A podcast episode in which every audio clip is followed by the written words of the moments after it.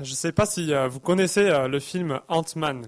Euh, en français, ça signifie l'homme fourmi. Si vous ne connaissez pas, vous aurez sans doute du mal à croire que c'est un film de super-héros.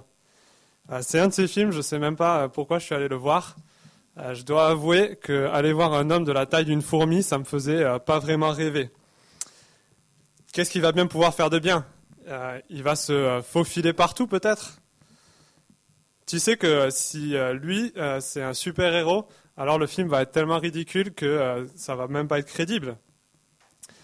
Heureusement, Ant-Man ne se prend pas au sérieux. C'est un héros qui aime l'autodérision. En même temps, qui prendrait au sérieux quelqu'un de la taille d'une fourmi? Je vous parle de cette expérience car l'histoire de l'homme au cœur de notre texte a plusieurs similarités avec ce que je viens de vous raconter. Euh, cet homme, c'est le serviteur de l'Éternel. Si vous regardez au chapitre 52, verset 13, mon serviteur réussira. Pourtant, on va le voir, euh, personne n'aurait parié sur lui. Voire même, on aurait pensé euh, que c'était le dernier à pouvoir triompher. Mais si vous êtes là depuis Ésaïe chapitre 40, on a déjà vu ce serviteur et puis l'énigme qui grandit autour de son identité. On a déjà eu trois chants, trois poèmes euh, qui nous parlent de lui. On a vu grandir deux caractéristiques qui semblent opposées. Euh, d'un côté, euh, on voit son humilité, ses souffrances, et de l'autre, on voit au contraire sa grandeur. En Ésaïe 42, il est à la lumière des nations. Il a l'approbation de l'Éternel. Mais de notre côté, il ne criera pas, il ne haussera pas le ton et ne fera pas entendre sa voix dans les rues. Puis en Ésaïe 49, on voit que des rois se, se prosterneront devant lui. Pourtant, lui disait, c'est pour rien que je me suis fatigué, c'est pour le vide, c'est en pure perte que j'ai épuisé mes forces. Et puis en Ésaïe 50, le contraste s'intensifie encore. Il est tellement important que ceux qui le rejettent finiront en lambeaux. Et pourtant, ce serviteur si important a présenté son dos à ceux qui le frappaient. Il n'a pas caché son visage aux insultes et aux crachats. Ce serviteur tant attendu est, pour le moment inconnu, et une énigme donc s'intensifie autour de son identité. Comment peut-il être à la fois si humble, si frêle, démontrer si peu de force, et pourtant être si grand, si honoré, et triompher. On va d'abord être troublé dans ce dernier poème au sujet de ce serviteur car euh, l'énigme va encore s'intensifier. Mais enfin, après tant de suspense, on aura la clé pour comprendre. On va voir le triomphe du serviteur par sa mort en faveur des coupables. Alors, suivez avec moi maintenant dans, dans vos bulletins. On va on va, je vais vous parler un peu de la structure qu'on va suivre ce matin. Le poème est assez en fait facile à découper. Euh, il y a cinq strophes de trois versets chacun. Et on va voir d'abord comment euh, les deux strophes extérieures, la première et la dernière, euh, vont souligner cette idée de, la grandeur de ce serviteur. On y voit vraiment le triomphe du serviteur de l'Éternel. Ce sont les versets donc 13 à 15 du chapitre 52 et 10 à 12 du 53. Et puis, en se rapprochant du centre, on va avoir la, deuxième et la quatrième strophe qui vont accentuer encore cette euh, faiblesse, cette euh, humilité qui devient même humiliation. On y voit un serviteur méprisé et humilié jusqu'à la mort. Ce sont les versets 1 euh, à 3 et 7 à 9 du chapitre 53. Mais au cœur de ce poème, on va en voir enfin la solution de l'énigme. On va enfin comprendre comment les deux aspects marchent ensemble on va voir que s'il souffre, mais qu'il triomphe, c'est car il se sacrifie en faveur des coupables. Ce sont les versets 4 à 6. Et avant de commencer, euh, il faut remarquer qu'en fait ce texte va nous apporter euh, la réponse à une autre énigme, bien plus grande et qui nous concerne tous. On va l'appeler la grande énigme pour la différencier de l'énigme dont je viens de vous parler. C'est une énigme à l'échelle du livre d'Ésaïe en entier, mais en fait de la Bible entière. si vous vous souvenez des messages précédents, on entend de très bonnes nouvelles. Dieu va venir et intervenir en faveur de son peuple. La semaine dernière encore, la, tension est montée. Le peuple doit se réveiller. Le moment du salut est proche. Il ne faut pas le rater. Dieu vient régner. Pourtant, il y a une chose qu'on ne sait toujours pas. Comment on, sait qu'il faut regarder à ce serviteur, mais comment va-t-il le faire? Et si on est attentif, on sait qu'il y a aussi un problème. Un Dieu saint et juste qui vient régner au milieu d'un peuple pécheur et rebelle. Ésaïe, en tant que représentant de ce peuple, a déjà compris ce qui se passait dans ce cas-là. Euh, on voit ça au début du livre, donc euh, je vous invite à garder un doigt en Ésaïe 53, on retourne au chapitre 6, c'est la page 448. Donc page 448, Ésaïe 6. Je vais lire au tout début du chapitre. Ésaïe raconte là une vision qu'il a eue. À la mort, l'année de la mort du roi Rosias, j'ai vu le Seigneur assis sur un trône très élevé. Le bord inférieur de son vêtement remplissait le temple. Des séraphins se tenaient au-dessus de lui. Ils avaient chacun six ailes, deux dont ils se couvraient le visage, deux dont ils se couvraient les pieds, et deux dont ils se servaient pour voler.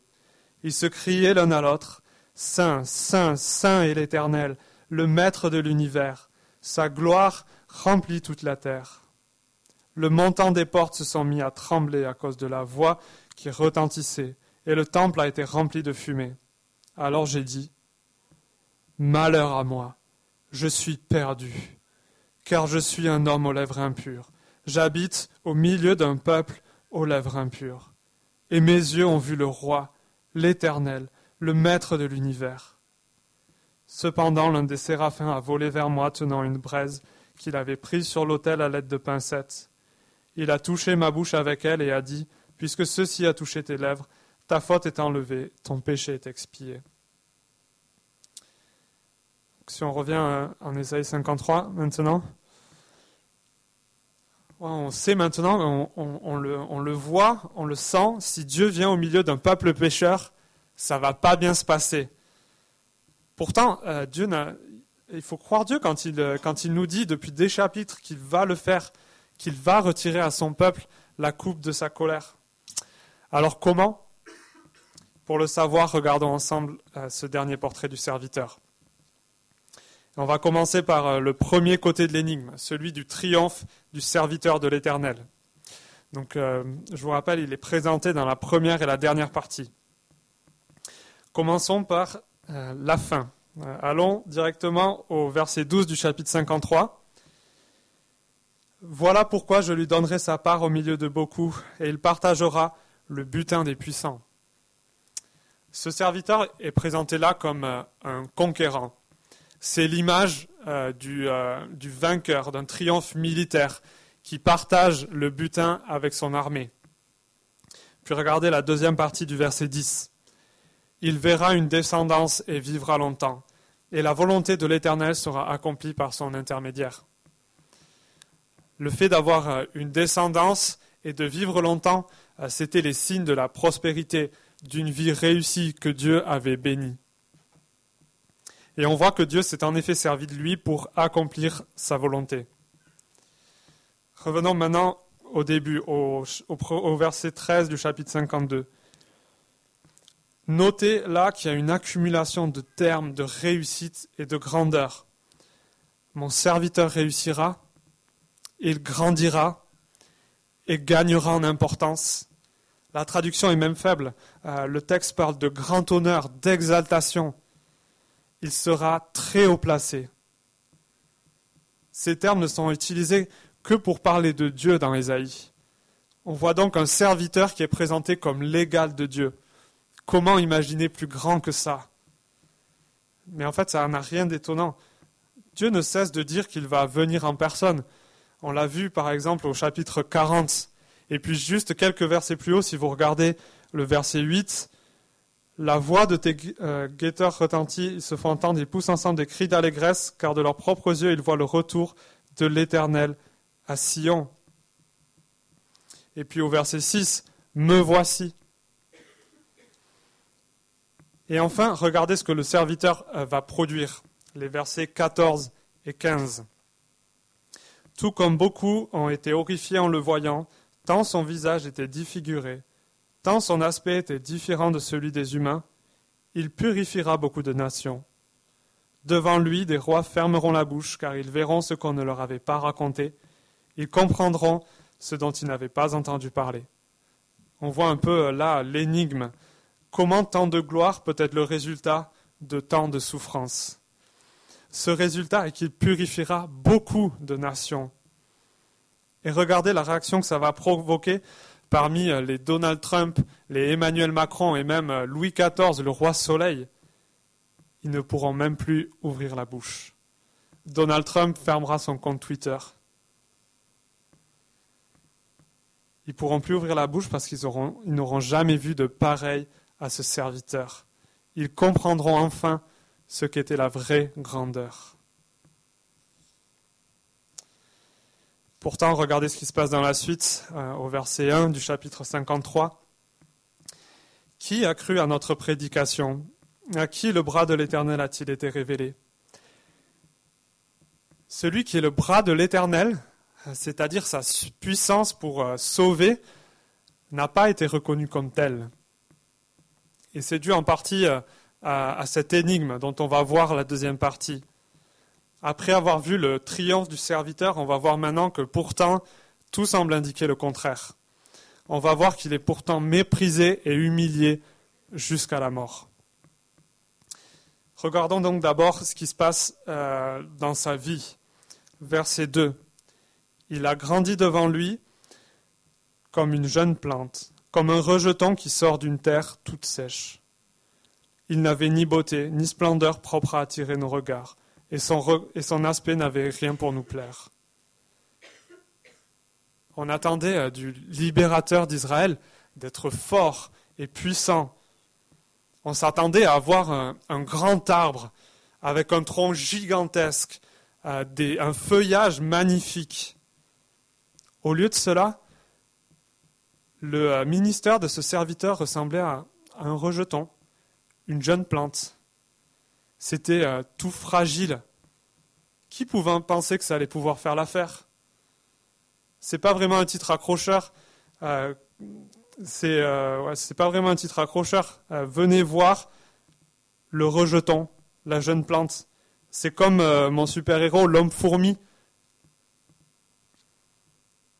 Et puis le verset 3 en rajoute une couche.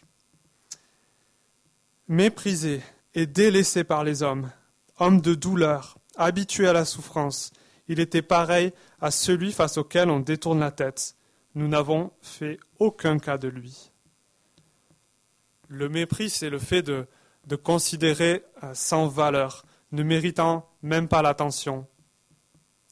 Je ne pense pas qu'il faut comprendre ça comme si euh, le serviteur était quelqu'un euh, de toujours malade, perpétuellement dans la souffrance physique. Le poète veut nous dire qu'on l'a considéré comme on peut considérer des personnes malades. Quelqu'un qui a une maladie contagieuse et douloureuse. C'est le genre de personne déjà qu'on ne veut pas approcher parce qu'on ne veut pas qu'elles nous euh, donnent leur maladie. Et puis en plus, on est euh, gêné d'être en bonne santé alors qu'on voit leur souffrance. Pourquoi lui et pas nous? Alors il vaut mieux détourner la tête. De toute façon, qu'est-ce qu'on va bien pouvoir euh, attendre de cette personne? Pour un monde aveuglé par euh, l'égoïsme et le pouvoir, sa vie ne méritait même pas d'y regarder à deux fois. Alors, euh, après une vie décevante, la roue va-t-elle tourner? Va-t-il triompher? Regardons ensemble la fin de sa vie des versets 7 à 9. Verset 7, il a été maltraité, il s'est humilié, n'a pas ouvert sa bouche. Bon, pour l'instant, c'est mal parti, ça colle plutôt bien avec ce qu'on a vu de sa vie. Je continue. Pareil à un agneau qu'on mène à l'abattoir, à une brebis muette devant ceux qui l'attendent, il n'a pas ouvert la bouche. Maintenant, on l'amène vers son lieu d'exécution. Mais l'auteur souligne bien euh, qu'il n'a pas ouvert la bouche. On le voit, il s'humilie, c'est délibéré. Face à ce destin tragique, il ne se bat pas, il l'accepte volontairement. Et puis verset 8, il meurt dans l'indifférence générale. Il a été enlevé sous la contrainte et sous le jugement, et dans sa génération, qui s'est inquiété de son sort? Qui s'est soucié de ce qu'il était exclu de la terre des vivants, frappé à cause de la révolte de mon peuple? Pourtant, on voit qu'il meurt à, la faute, à cause des fautes des autres. Ce jugement injuste aurait dû faire la une de tous les journaux. Le juge qui a fait euh, l'erreur aurait dû être forcé à la démission sous la pression populaire. Mais il n'en est rien. Il meurt, frappé pour les, fautes des autres dans l'indifférence générale. Mais regardez, il y a une petite ironie après sa mort. Euh, on le voit au verset 9. On a mis son tombeau parmi les méchants, sa tombe avec le riche, alors qu'il n'avait pas commis de violence et qu'il n'y avait pas eu de tromperie dans sa bouche. Alors que son, euh, corps aurait dû terminer dans la fosse commune, il termine bizarrement dans euh, le tombeau d'un riche. C'est peut-être un joli euh, revirement de situation expliqué par ce qui suit. Il n'avait pas commis de violence, et il n'y avait pas eu de tromperie dans sa bouche. Donc en plus de ne pas avoir protesté contre son sort injuste, il s'avère qu'en plus, il était totalement innocent. C'est pas juste euh, un coupable qui prend à la place de tous les autres, comme le bandit qui se fait attraper et qui prend euh, pour, pour ses complices qui, eux, ont réussi à s'échapper. Non, son sort est doublement injuste. Il était parfait, on n'avait rien à lui reprocher, et il paye pour les fautes que les autres ont commises.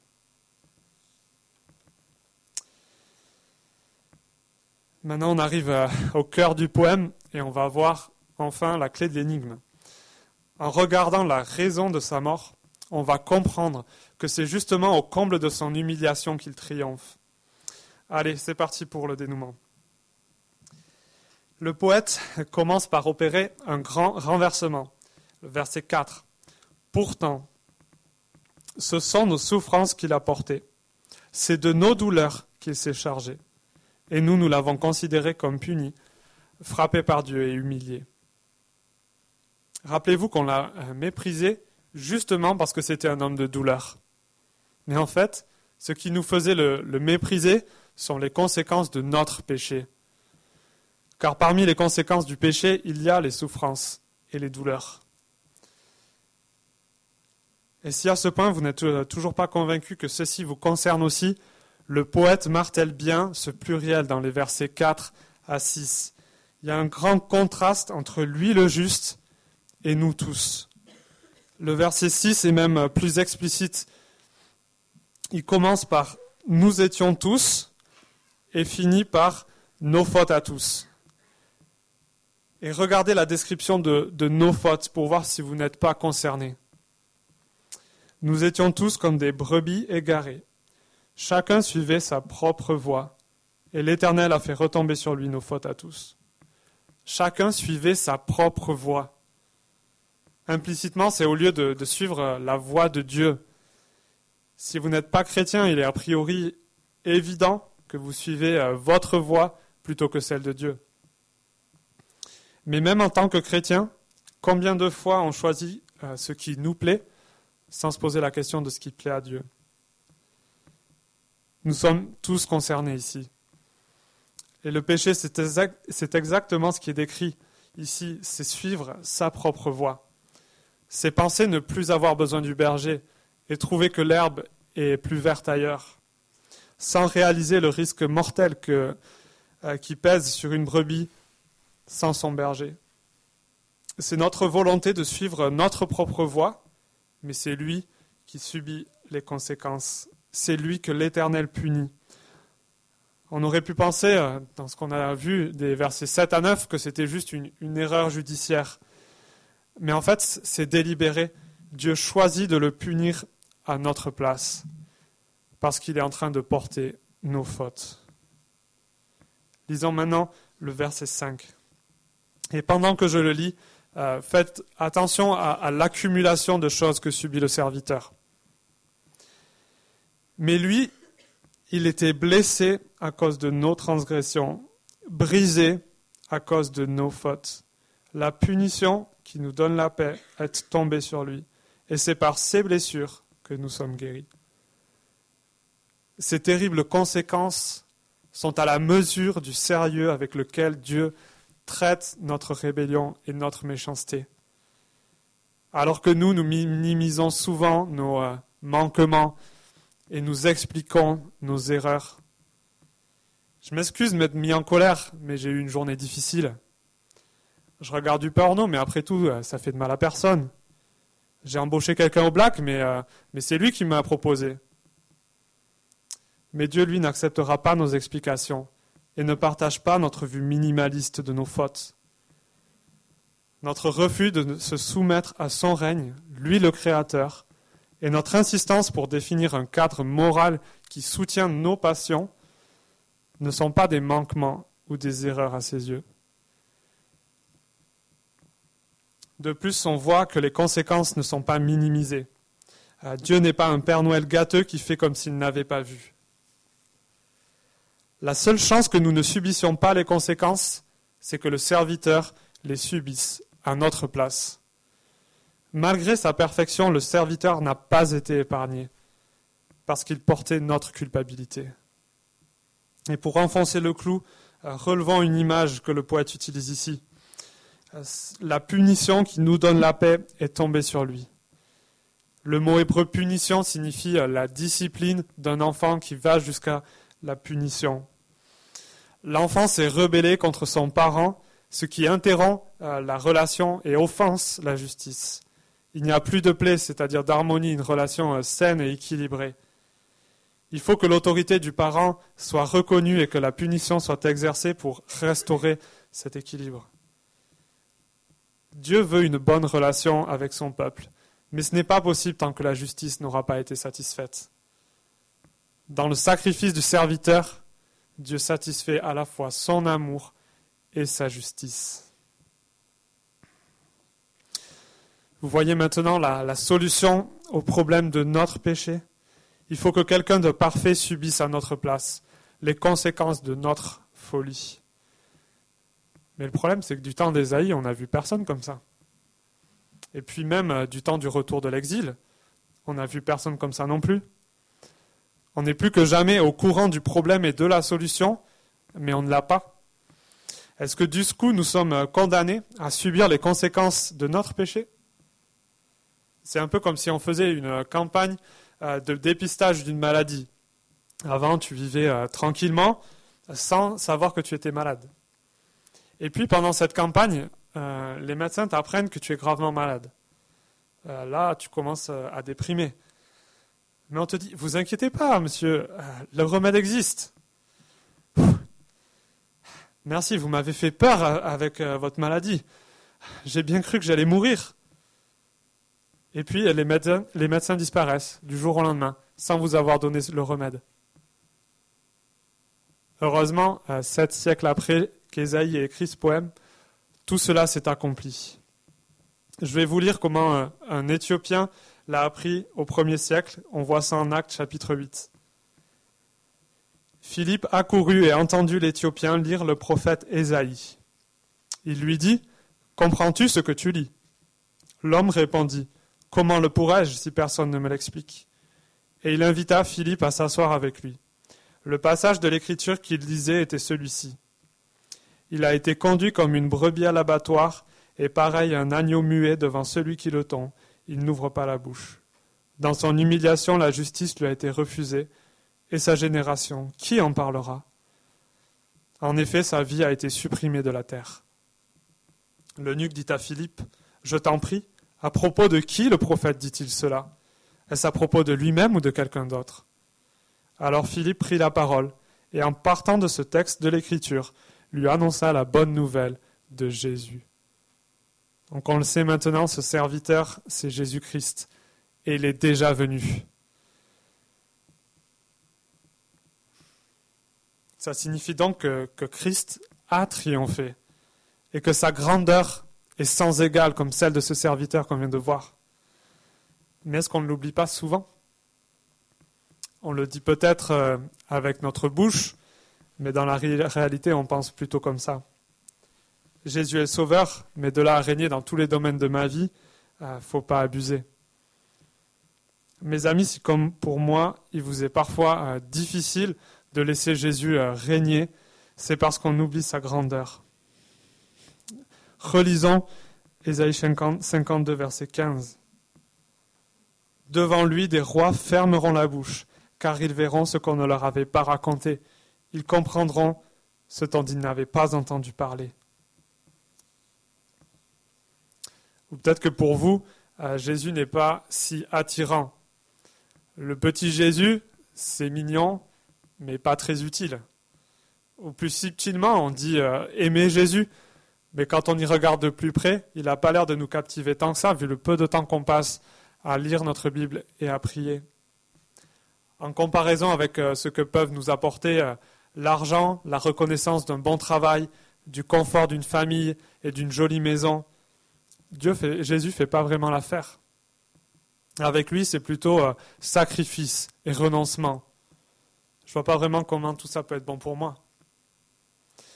Quand ces pensées occupent notre tête, euh, c'est qu'on a oublié la réalité décrite par Esaïe.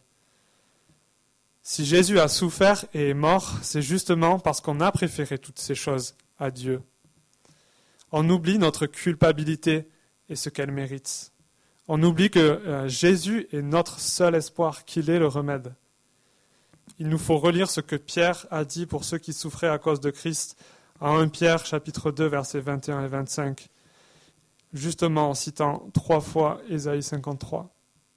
De fait, c'est à cela que vous avez été appelés, parce que Christ aussi a souffert pour vous, pour nous, vous laissant un exemple afin que vous suiviez ses traces. Lui qui n'a pas commis de péché, et dans la bouche duquel on n'a pas trouvé de tromperie.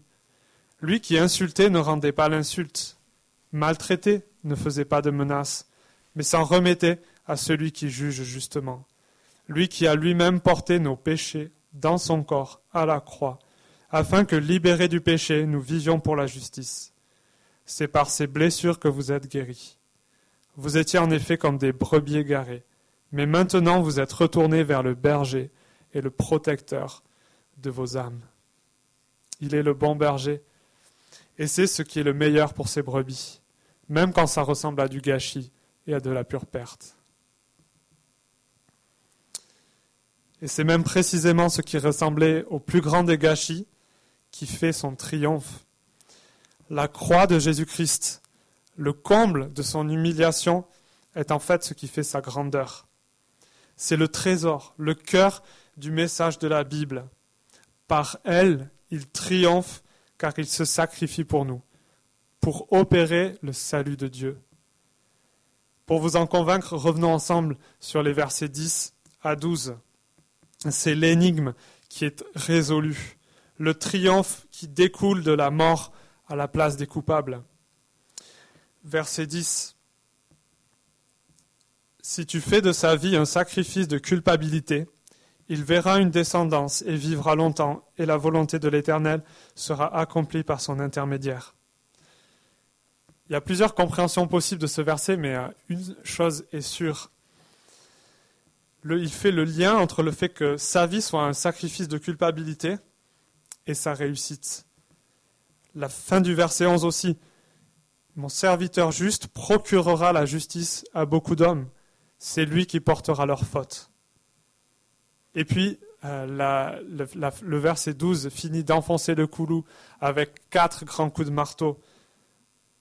Voilà pourquoi je lui donnerai sa part au milieu de beaucoup, et il partagera le butin avec les puissants, parce qu'il s'est dépouillé lui-même jusqu'à la mort, et qu'il a été compté parmi les criminels, parce qu'il a porté le péché de beaucoup d'hommes et qu'il est intervenu en faveur des coupables.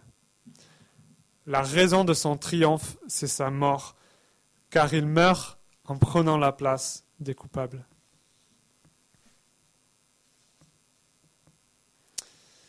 Mais remarquez que, que c'est aussi la résolution de cette autre énigme, de cette énigme plus grande, cette énigme qui traverse le livre d'Ésaïe et même la Bible entière. Comment un Dieu juste, brûlant de sainteté, va pouvoir venir régner au milieu de son peuple euh, sans que ce soit la dévastation? Un autre qui ne méritait pas sa colère à porter leurs fautes. Et il subit donc les conséquences à leur place, permettant aux fautes, aux fautes d'être expiées. La relation est rétablie. Dieu n'a plus de motif de grief envers, son peuple. Le sacrifice a été efficace. On vient de voir là comment Jésus, le serviteur, accomplit ce qui avait été préfiguré en Ésaïe chapitre 6, si vous vous souvenez. À la fin, il est dit, l'un des serviteurs, l'un des séraphins a volé vers moi, tenant une braise qu'il avait prise sur l'autel, à l'aide de pincettes. Il a touché ma bouche avec elle et a dit, Puisque ceci a touché tes lèvres, ta faute est enlevée et ton péché est expié. Jésus est ce sacrifice brûlé sur l'autel. C'est par son sacrifice que notre faute est enlevée et que notre péché est expié.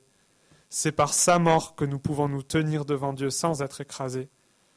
Et c'est exactement pour cela qu'il est grand et glorieux, qu'il se tient maintenant sur son trône dans le ciel. Après avoir vu tout ça, l'énigme ce n'est plus euh, Comment est-il possible que pour des pécheurs d'avoir une relation euh, saine et entière avec Dieu? La seule énigme qui nous reste à méditer, c'est comment Dieu a-t-il pu nous aimer autant?